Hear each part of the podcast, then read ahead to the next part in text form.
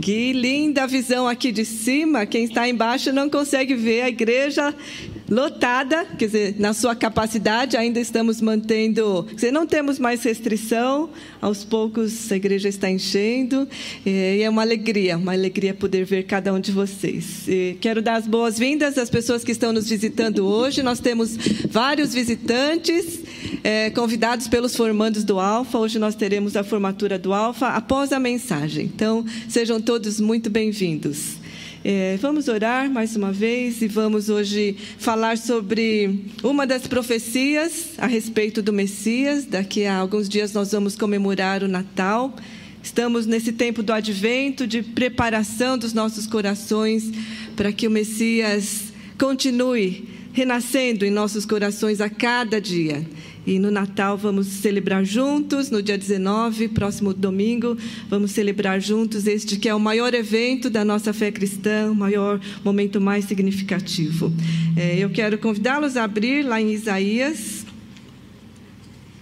capítulo 61. Isaías é. Opa, esqueci, os adolescentes hoje têm classe, certo? Então, os adolescentes podem descer para a sua classe. Acho que já foram, mas tem alguns ainda. Ok.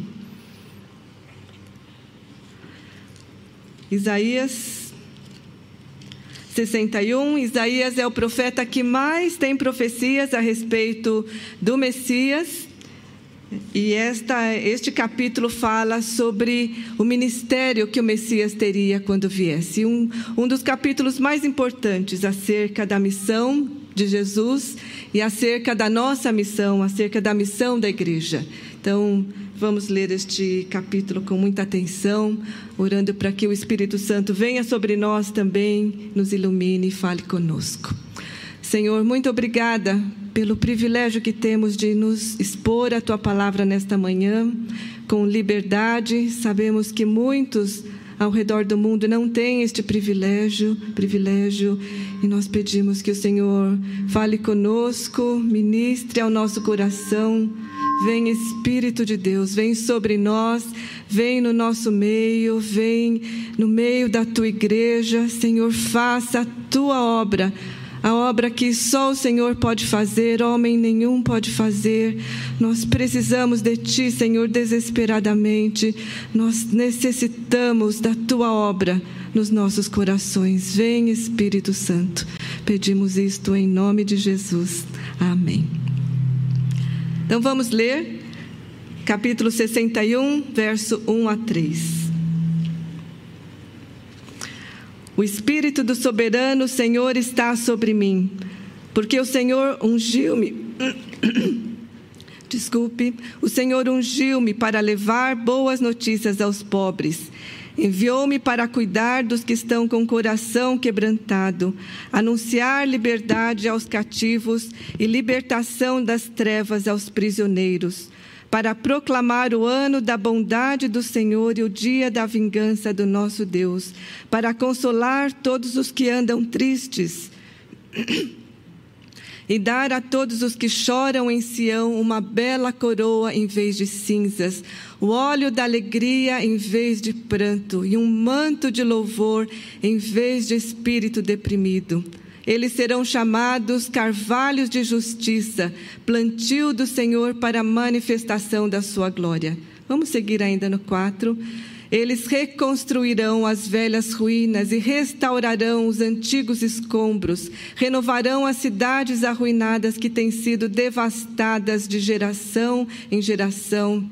E o seis, mas vocês serão chamados sacerdotes do Senhor, ministro do, no, do nosso Deus. Até aqui. Este é um texto lindíssimo, é um dos textos que eu mais amo nas Escrituras e é uma é uma alegria podermos falar disto nesta época do Natal. É, Mas temos que lembrar uma coisa: este texto foi dado, a, esta profecia foi dada a Isaías no momento também de muita crise, no momento em que Israel estava se desviando do Senhor. E os, os primeiros capítulos de, de, Isaías falam sobre essa advertência. É, Isaías é levantado pelo Senhor como profeta para advertir o povo: arrependam-se dos seus pecados, voltem-se para Deus. Se vocês não fizerem isso, vocês vão receber o juízo de Deus, vão, vão ser levados cativos para o exílio. E de fato, naquele momento em que Isaías estava profetizando, já havia ameaças do reino da Síria, de Senaqueribe, de invadir Jerusalém, e já havia muito sofrimento, o, o culto já estava, já estava deteriorado, o povo estava se desviando cada vez mais e não estava ouvindo as advertências. Então, Isaías profetiza no começo do livro de Isaías: vocês vão ser levados para o cativeiro. Já tem aqui, obrigada. Uhum. Vocês serão levados para o cativeiro. Porém, já, já no capítulo mesmo, no, no livro mesmo de Isaías, depois que ele profetiza o juízo, ele profetiza a esperança também. Então, a partir do capítulo 60, você pode ver lá, já Isaías começa a falar da reconstrução de Israel. E o capítulo 61 fala do dia em que viria o grande libertador e o dia em que Deus restauraria toda a glória e a glória de Sião, a glória de Jerusalém seria maior ainda do que antes. Então, é, um, é uma mensagem de esperança para um povo que estava vivendo em tempos escuros, tempos de sofrimento, tempos de muita luta espiritual. E eu penso que é também uma mensagem para nós hoje também que ainda vivemos tempos difíceis nesse nesse finalzinho de pandemia, ainda muito sofrimento, ainda muita incerteza quanto ao futuro, mas no meio de tudo isso, o Natal chega como mensagem de esperança para cada um de nós, ainda que os dias sejam difíceis, Deus tem preparado algo novo para nós, tem esperança para o futuro, porque a presença de Deus nos aguarda no futuro, não importa o que aconteça, Ele nos aguarda no futuro com boas notícias. Então, é uma alegria podermos compartilhar esse texto. E aqui então, vamos olhar mais detalhadamente o que diz esta profecia. O Espírito do Senhor está sobre mim, porque o Senhor me ungiu para levar boas notícias aos pobres. Assim Isaías começa. E certamente ele não está falando dele aqui, não tem nenhuma introdução neste capítulo, ele simplesmente começa com esta declaração: O Espírito do Senhor está sobre mim. Mas esta, esta declaração não diz respeito a Isaías, porque você pode ver depois o que é descrito depois sobre quem, né, quem recebe essa unção do Espírito está muito além do que Isaías foi, do que o seu ministério significou. E tanto isso é verdade que lá em Lucas 4, você pode abrir, eu quero ler também, porque é muito importante. Em Lucas 4, quando Jesus tem 30 anos, ele está iniciando o seu ministério logo depois do batismo. É, Lucas 4, verso 16, olha só. Ele foi a Nazaré, não precisam abrir, quem não achou. Ele foi a Nazaré, onde havia sido criado, e no dia de sábado entrou na sinagoga, como era o seu costume, e levantou-se para ler. E foi-lhe entregue o livro do profeta Isaías. É, lembrando que naquela época não tinha Bíblia com capítulos e versos e páginas como nós temos aqui, era um grande rolo. Então eles entregaram o rolo para Jesus e entregaram já aberto no livro de Isaías. E de uma forma, os comentaristas dizem que isso foi algo extraordinário, porque Jesus foi exatamente em Isaías 61. Não foi por acaso, eu creio isto. Então foi-lhe entregue o livro do profeta Isaías, abriu-o e encontrou o lugar onde, onde está escrito. Para encontrar o lugar exato, a pessoa tinha que gastar um tempo procurando linha por linha, porque não tinha os versículos separados. E ele encontrou rapidamente. E ele leu então: o Espírito do Senhor está sobre mim, porque ele me ungiu para pregar boas novas aos pobres, me enviou para proclamar liberdade aos presos e recuperação da vista aos cegos, para libertar os oprimidos e proclamar o ano da graça do Senhor. Então ele fechou o livro devolveu ao assistente e assentou-se. Na sinagoga, todos tinham os olhos fitos nele, e ele começou a dizer-lhes: Hoje se cumpriu a escritura que vocês acabam de ouvir. E foi um espanto geral, e daí começa também a oposição a Jesus, porque ao declarar isto, ele está dizendo: Eu sou o Messias, profetizado por Isaías há centenas de anos atrás. Então, depois nós vamos voltar para Lucas, mas aqui então nós temos certeza que esta profecia foi dita a respeito de Jesus. Isaías está antevendo aquilo que aconteceria com a vinda de Jesus.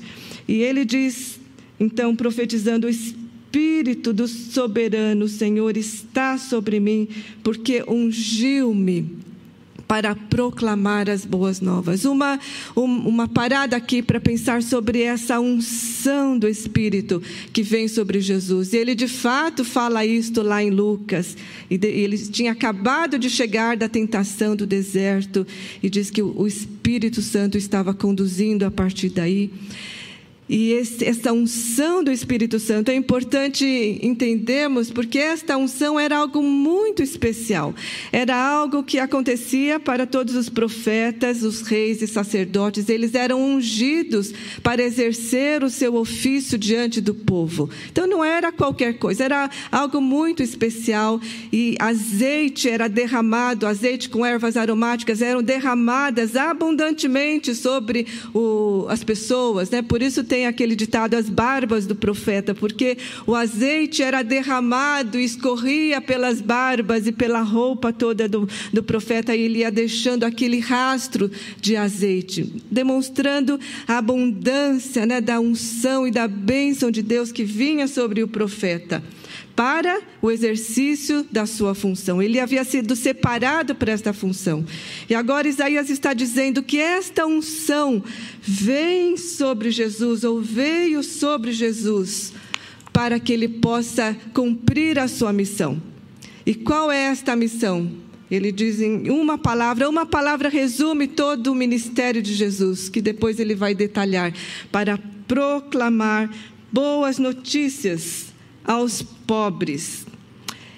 Esta palavra pobres pode ser entendida no sentido antes, né, antes boas notícias, proclamar boas notícias.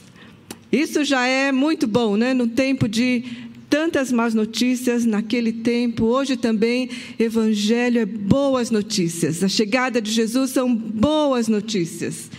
Boas notícias se referem às próprias boas novas de salvação. Essas são as melhores notícias. E nós vamos ver por quê são boas notícias. E aqui, interessante que ele diz boas novas aos pobres. Tem muita discussão sobre quem são esses pobres. Nós podemos entender nos dois sentidos que, que geralmente é falado: pobres no sentido espiritual, lá de Mateus 5, bem-aventurados os pobres, porque deles é o reino de Deus. Bem-aventurados são os que reconhecem a sua necessidade de Deus. Esses são os pobres de espírito. Mas também pobres, eu acredito aqui, no sentido literal também Bem-aventurados os pobres, porque Jesus chega primeiro no meio desses.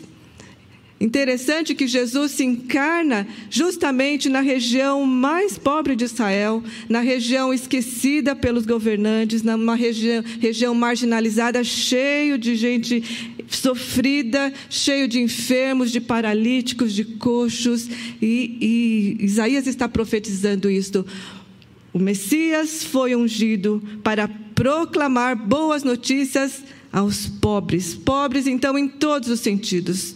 Todos aqueles que reconhecem que precisam de Jesus e aqueles que são pobres, literalmente, ainda mais sabem que precisam de Jesus, de Deus nas suas vidas. Então, essa é a boa notícia que o ungido do Senhor veio para todos pobres, ricos, brancos, negros, amarelos, doutores e letrados, todos brasileiros, haitianos. Então, já esta boa notícia começa sendo anunciada: o Evangelho veio para todos, em especial para os pobres, por isso é boa notícia.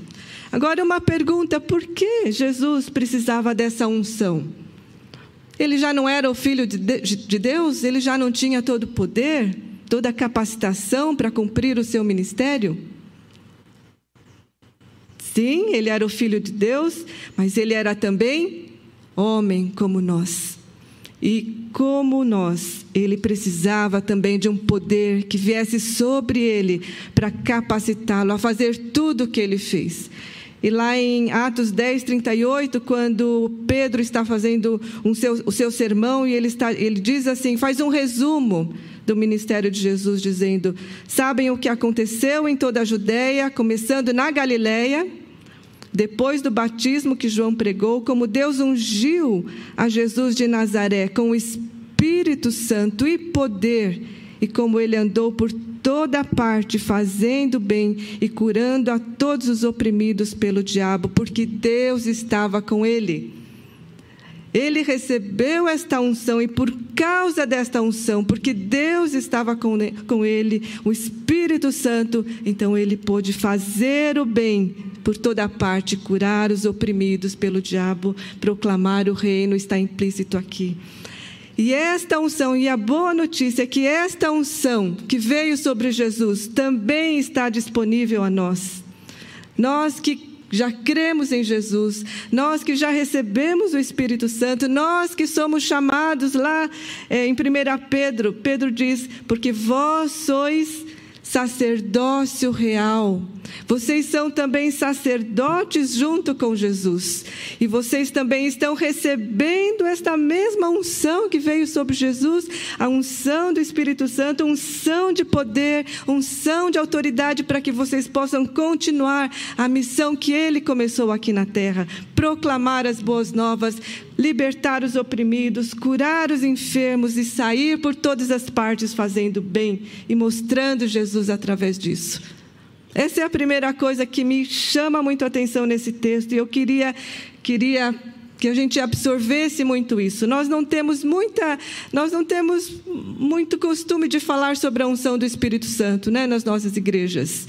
É, os pentecostais, eu creio que eles enfatizam muito mais isso, estão certos nisso. A gente tem um certo, né? A gente, a gente valoriza muito o conhecimento, a esperança, a, a experiência, é importante isso, mas esse texto nos faz, nos faz ver isso que tem uma única coisa importante que nós precisamos fazer. Depois dessa pandemia, o mundo mudou. Depois dessa pandemia, a igreja mudou. Nós fazíamos muitas coisas lá atrás, antes da pandemia, e eu venho me perguntando, Senhor, o que é que nós precisamos fazer agora? Nesse mundo tão diferente, nesse mundo tão difícil. E essa palavra fala muito forte a mim.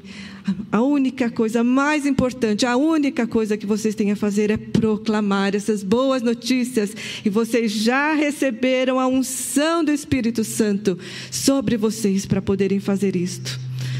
Nós cremos nisso, nós levamos a sério isto. Se nós levamos a sério isto, algo tem que mudar nas nossas prioridades, na nossa agenda individual e como igreja. Seguindo, que boas novas são essas, que boas notícias são essas, essas e que são motivo de tanta alegria.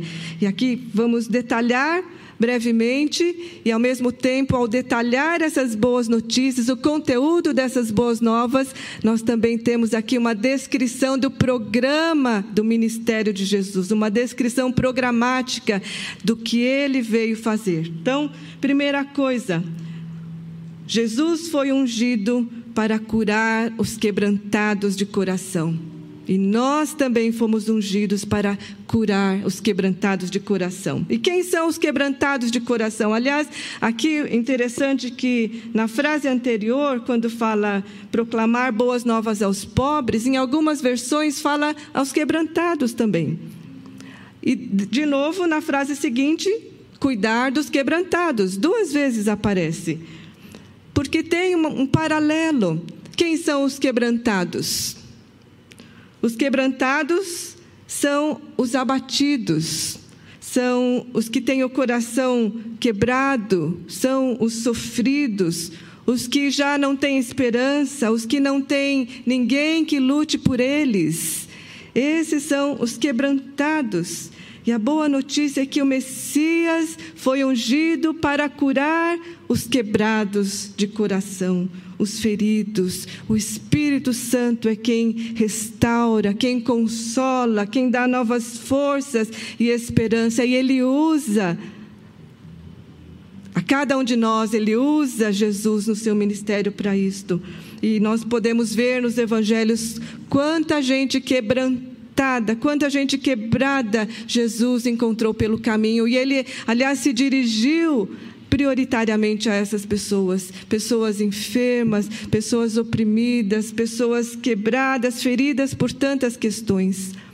E nós também vivemos num tempo em que, olhando à nossa volta, você pode olhar na sua família, na igreja, no seu trabalho, tanta gente quebrada Tanta gente abatida neste momento, tanta gente deprimida, tanta gente que está a ponto de perder as esperanças ou já perdeu. Esses são os quebrados de coração e me alegra quem ver que Jesus, a sua missão, ele foi ungido para cuidar do coração das pessoas. E por que o coração? Né? Não fala nada da agenda, da missão, não fala, fala do coração porque o coração é de onde procedem as fontes de vida, não é? Uma pessoa com o coração abatido é uma pessoa que não tem forças para caminhar, uma pessoa que não tem ânimo, coração abatido. Eu posso, eu posso pensar em quantos momentos ao longo dessa pandemia eu me senti abatida também. Talvez você esteja aqui hoje abatido por alguma situação que você está vivendo. Eu mesmo, essa semana, eu fiquei com meu coração abatido também, angustiado em algum, alguns dias por questões familiares, diversos problemas que minha família lá em Brasília está enfrentando, e eu estou longe. E o fato de estar longe agora é mais angustiante, porque eu não posso fazer muita coisa, e eu só podia orar. E ontem à noite eu estava muito, muito, muito abatida. E eu falei, Senhor, eu não tenho muito ânimo confesso. Não ânimo, mas eu não tenho muita força para pregar amanhã. Mas Deus falou: não é a sua força. Quem disse que é a sua força? E quando eu cheguei aqui hoje de manhã, eu encontrei logo um casal que eu fiquei tão feliz porque a pandemia inteira eu só vi pela internet, só hoje que eu vi depois quase dois anos. E eu sei que essa, esse casal perdeu algumas pessoas durante a pandemia. E, e uma delas, né, a esposa falou: Hoje para mim é um misto de alegria e de tristeza. Mas o marido, que foi justamente o que perdeu, dois irmãos, falou: Não, hoje é dia de alegria. E isso já levantou meu coração, porque eu vi Deus consolou. Esse é o Deus que cura os quebrados de coração. E eu vi quanta gente nessa pandemia quebrada, famílias quebradas, empresas quebrando, falindo, negócios quebrados, tanta gente quebrada, casamentos se quebrando, famílias se quebrando, famílias se dividindo por causa da vacina, de discussão, de passaporte de vacina, de questões políticas, tanto conflito nesse momento, tanta polarização, tanta quebra nas relações, mas eu vejo também tanto consolo tanta misericórdia, porque o Espírito do Senhor está sobre nós e Ele está sobre muitos irmãos aqui que têm sido instrumentos de Deus para comunicar, para levar cura ao coração de tanta gente. Essa é a sua missão, essa é a nossa missão: curar os quebrantados de coração. Segundo, ele veio também para libertar. Jesus foi ungido para libertar os cativos, ungido para tirar das trevas, proclamar libertação das trevas aos prisioneiros. Ele veio para libertar todos aqueles homens e mulheres que se encontram debaixo de opressão, de escravidão, que estão amarrados por correntes do mal, sejam elas correntes físicas, sejam elas correntes espirituais, correntes do mal que prendem as pessoas.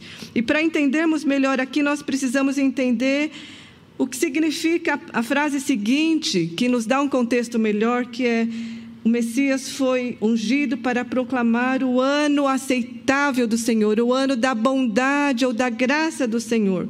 E essa é uma referência ao ano do jubileu. A cada 50 anos, em Israel, Deus havia ordenado que eles fizessem um sabático. Tinha um sabático, né, um dia de descanso, descanso a cada sete dias, a cada sete semanas um sabático, a cada sete anos um sabático, e a cada sete vezes sete anos, você pode ver lá em Levítico 25, Deus proclamava um sabático, um, um ano inteiro de sabático, que era chamado jubileu. E nesse sabático, nesse ano de jubileu, todas as dívidas eram perdoadas, todos aqueles que haviam se endividado né, ao longo do tempo na sociedade, e nós temos isso até hoje: pessoas que, por má administração, iam perdendo todo o seu dinheiro, se endividando, por fim, às vezes perdiam suas terras, tinham que entregar suas terras, e lembram que todos receberam uma porção da terra prometida quando entraram em Israel, mas muitos foram perdendo, perdiam as suas terras, e às vezes, como não tinham mais com que pagar, vendiam os filhos e depois vendiam a si mesmos como escravos. Então, Deus fala: a cada 50 anos eu vou zerar tudo e começa tudo de novo. E é ano de libertação, de perdão das dívidas. Então, imagine, a cada. os estudiosos é, têm muita polêmica aqui, porque não se sabe se Israel de fato levou isso ao pé da letra e se eles cumpriram isso. Talvez porque não cumpriram isso, eles foram se desviando tanto do padrão social que Deus tinha para o povo é, e perderam a oportunidade. Mas aqui, aqui essa, é, esse era o projeto de Deus. A cada 50 anos, libertação total. Então imagine a alegria dos que estavam endividados até o pescoço, chega no quinquagésimo ano, dívidas perdoadas, terras de volta, aqueles que haviam, as famílias que haviam sido divididas podiam voltar a, a conviver. Então era era um recomeço. E o que e esse dia era proclamado com muita alegria, tinha trombeta dizendo: "Ano do jubileu, ano do jubileu". E era uma verdadeira transformação em toda a sociedade. E esta é uma bela imagem. E aqui Isaías está dizendo: o Messias virá para proclamar o ano do jubileu. E Jesus já vai, Jesus está dizendo, dizendo lá também: Hoje se cumpriu a escritura. E eu não sabia disso, que exatamente naquele ano em que Jesus está iniciando o seu ministério, ministério, quando ele tinha 30 anos, aquele ano seria um ano de jubileu em Israel.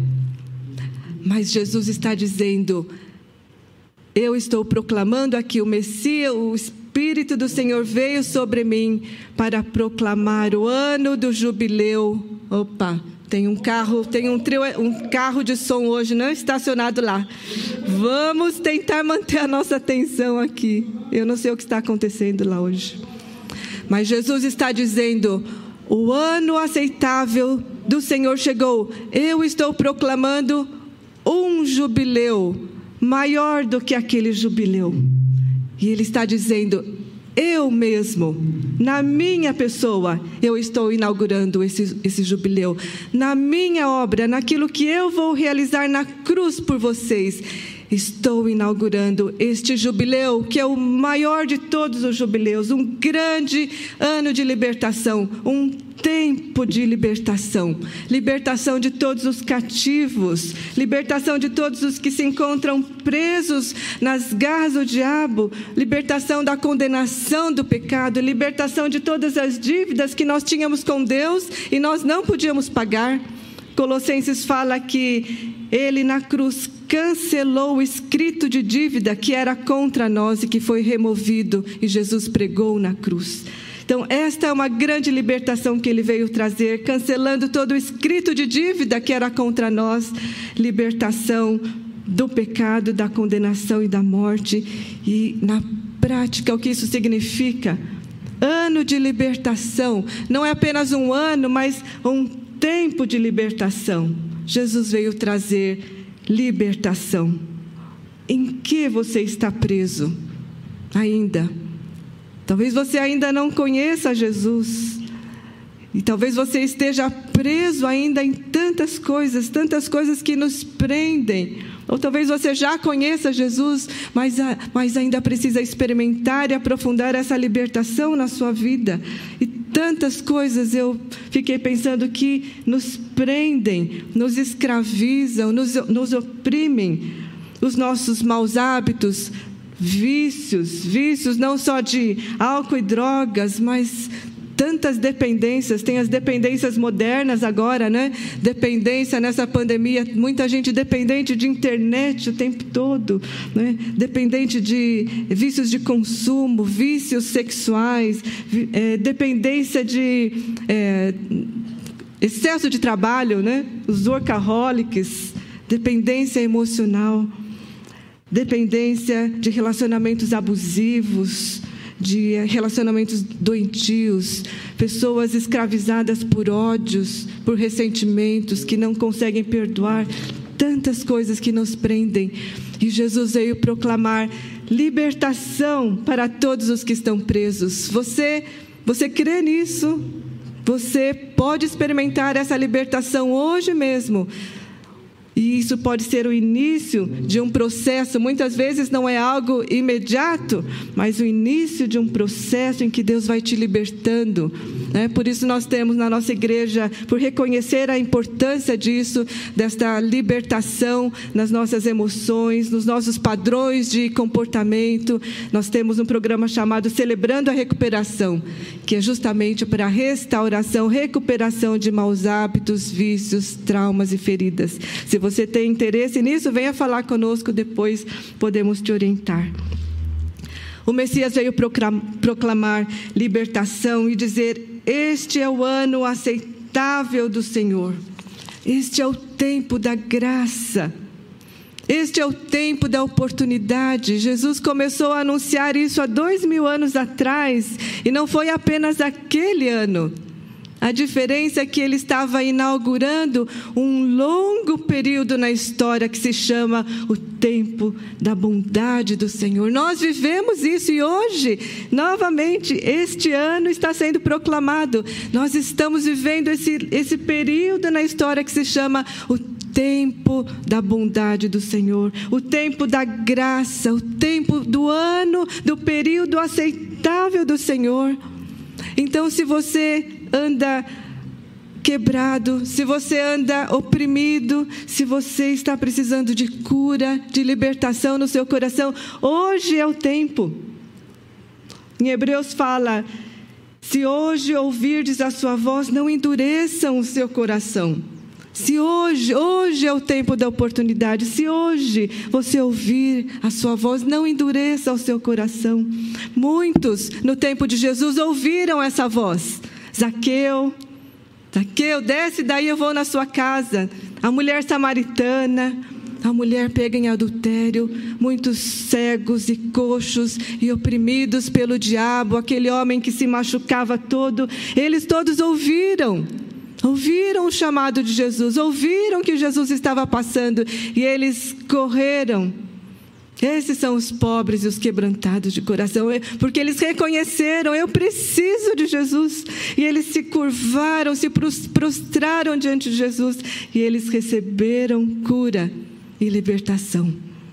Nós ouvimos também, há duas, três semanas atrás, lindos testemunhos.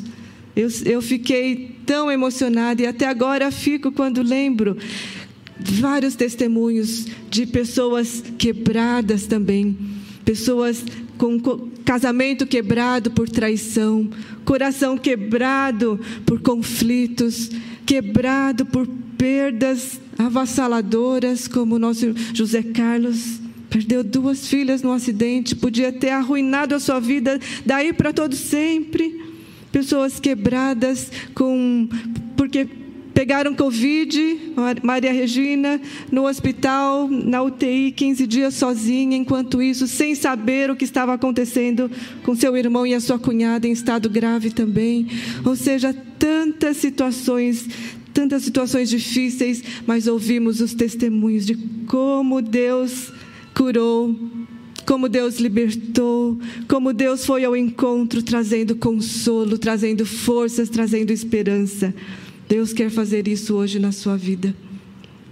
Por último, ele veio também para consolar todos os que choram e para dar uma bela coroa em vez de cinzas e óleo de alegria em vez de pranto, um manto de louvor em vez de espírito deprimido.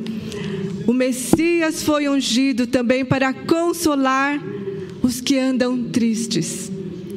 E tristes é uma palavra que descreve bem nosso tempo. Ainda muita tristeza, não só pelas mais de 600 mil vidas perdidas, mas tristeza ainda de ver a situação do nosso país. Tanta miséria, tanta gente ainda passando fome, mesmo gente empregada.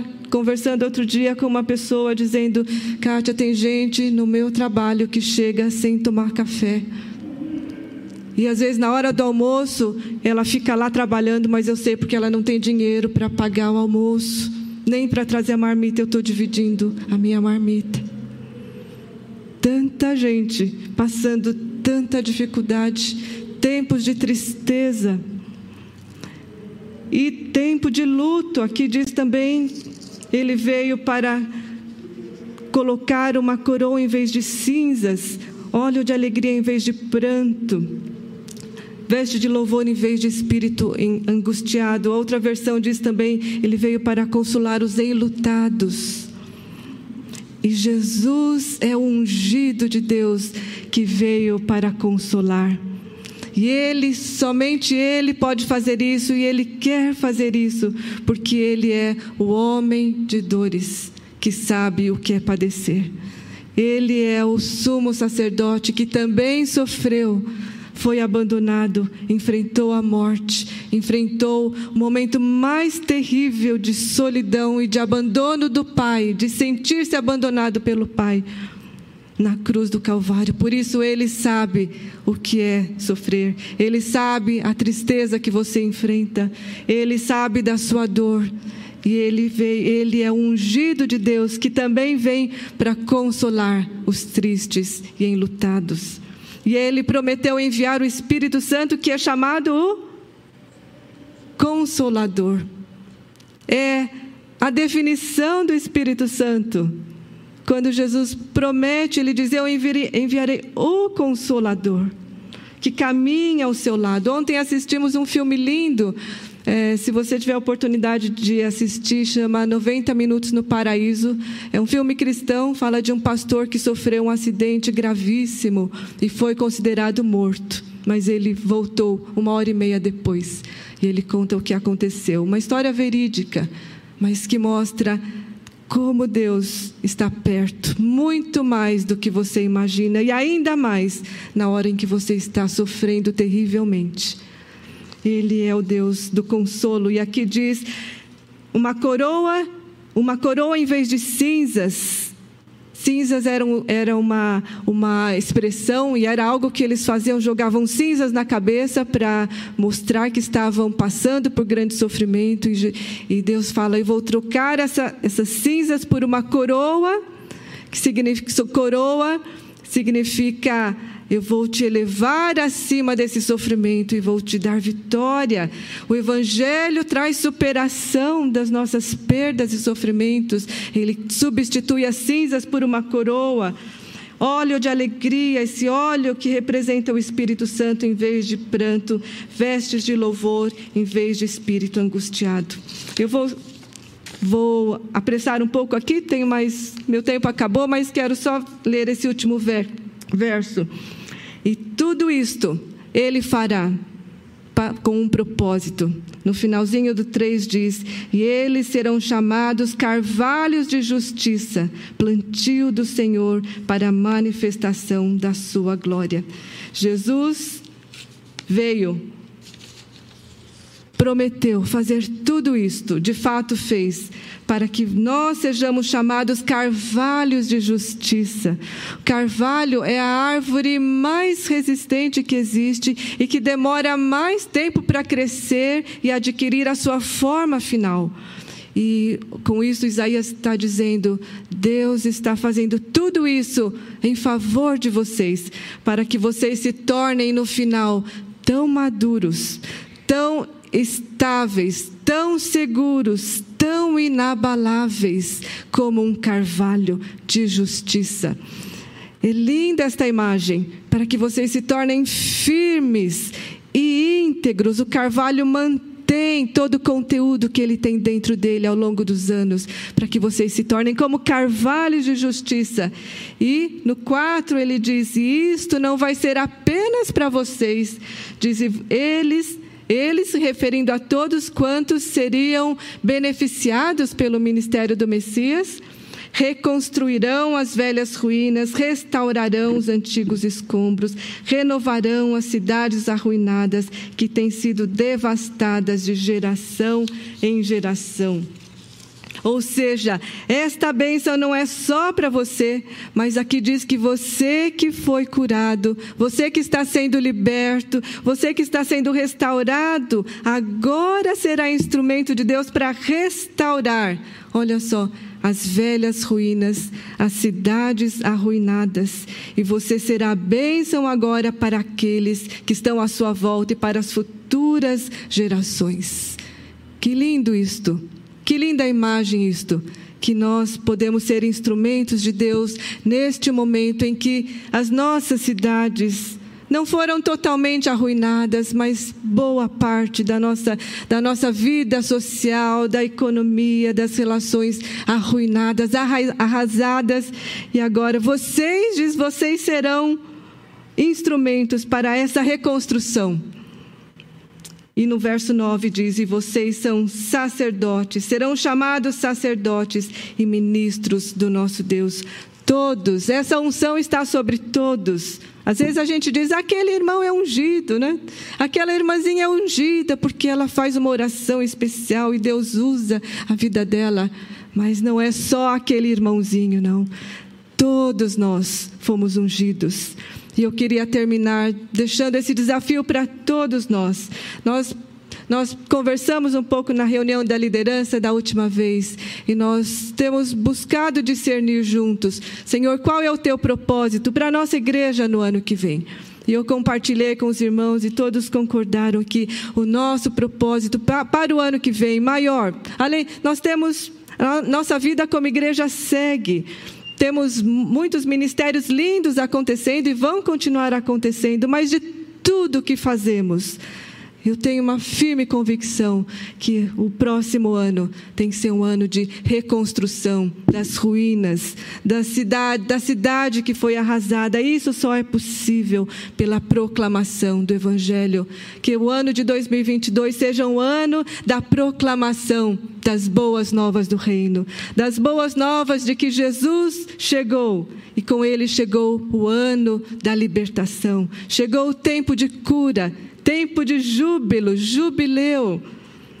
Proclame essas boas novas. Você e eu somos as trombetas. Não tem mais trombeta para anunciar o jubileu, mas tem a sua boca e a minha para anunciar a chegada desse tempo.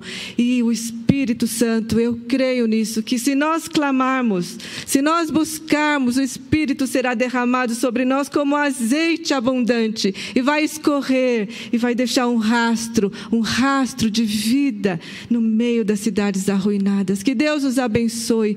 Procure os quebrantados de coração, procure os oprimidos, procure os enfermos, procure os tristes, procure os enlutados. Como Messias, procure os pobres de espírito, procure aqueles que estão sedentos e nós vamos ouvir, nós vamos ver agora, vamos ter a formatura do Alfa e nós vamos poder ouvir alguns testemunhos daquilo que Deus fez nesse período.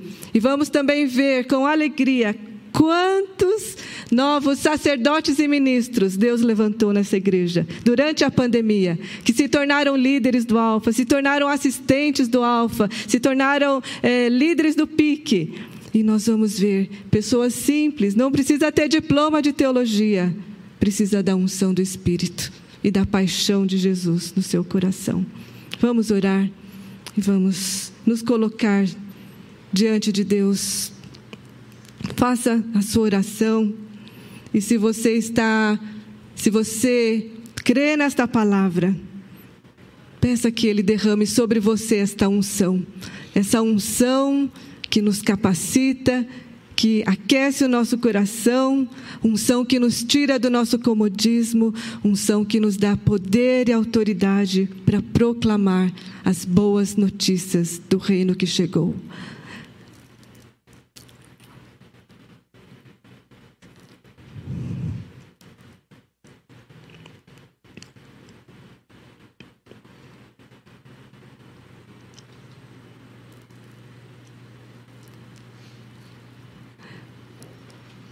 Senhor, muito obrigada, porque há dois mil anos atrás, esta boa notícia chegou ao nosso mundo e ela ecoa até agora nos nossos ouvidos. Chegou o tempo aceitável do Senhor. Ajuda-nos a ouvir este convite do Senhor. E ajuda-nos a abrir o nosso coração para receber este Evangelho este Evangelho que são as boas novas trazidas por Jesus. Abrir o nosso coração para receber o próprio Jesus, que é o nosso jubileu. E eu peço, Senhor, se alguém aqui hoje que ainda não teve esta oportunidade, eu peço ao Espírito Santo, vem agora sobre esta pessoa, abrindo seu entendimento, seu coração, para que hoje seja um dia de jubileu na vida desta pessoa. Eu oro por todos aqueles, me incluo também, que já conheceram a Jesus, mas por algum motivo perderam o ânimo ao longo da caminhada, ou nestes dois anos, que perderam a esperança, perderam o vigor espiritual. E nós pedimos e clamamos, Senhor, para que esse Espírito Santo, Espírito Santo que é o fogo de Deus, Espírito Santo que derrama do amor de Deus nos nossos corações, venha sobre nós e venha sobre toda a sua igreja, venha sobre a minha vida. Senhor, nós precisamos e nós desejamos esta unção, não para nós mesmos, não para o nosso engrandecimento pessoal, mas para que possamos proclamar em alta voz, com as nossas obras, com as nossas atitudes, com o nosso testemunho e com as nossas palavras, as boas novas da salvação. Vem, Espírito Santo, vem sobre nós. Nós cremos em Ti, esperamos em Ti. Oramos em nome de Jesus. Amém. Eu queria cantar uma música que é uma oração. E logo em seguida, então, nós passaremos para a formatura do, do Alfa. Faça desta canção a sua oração. Continue a sua oração nesse momento.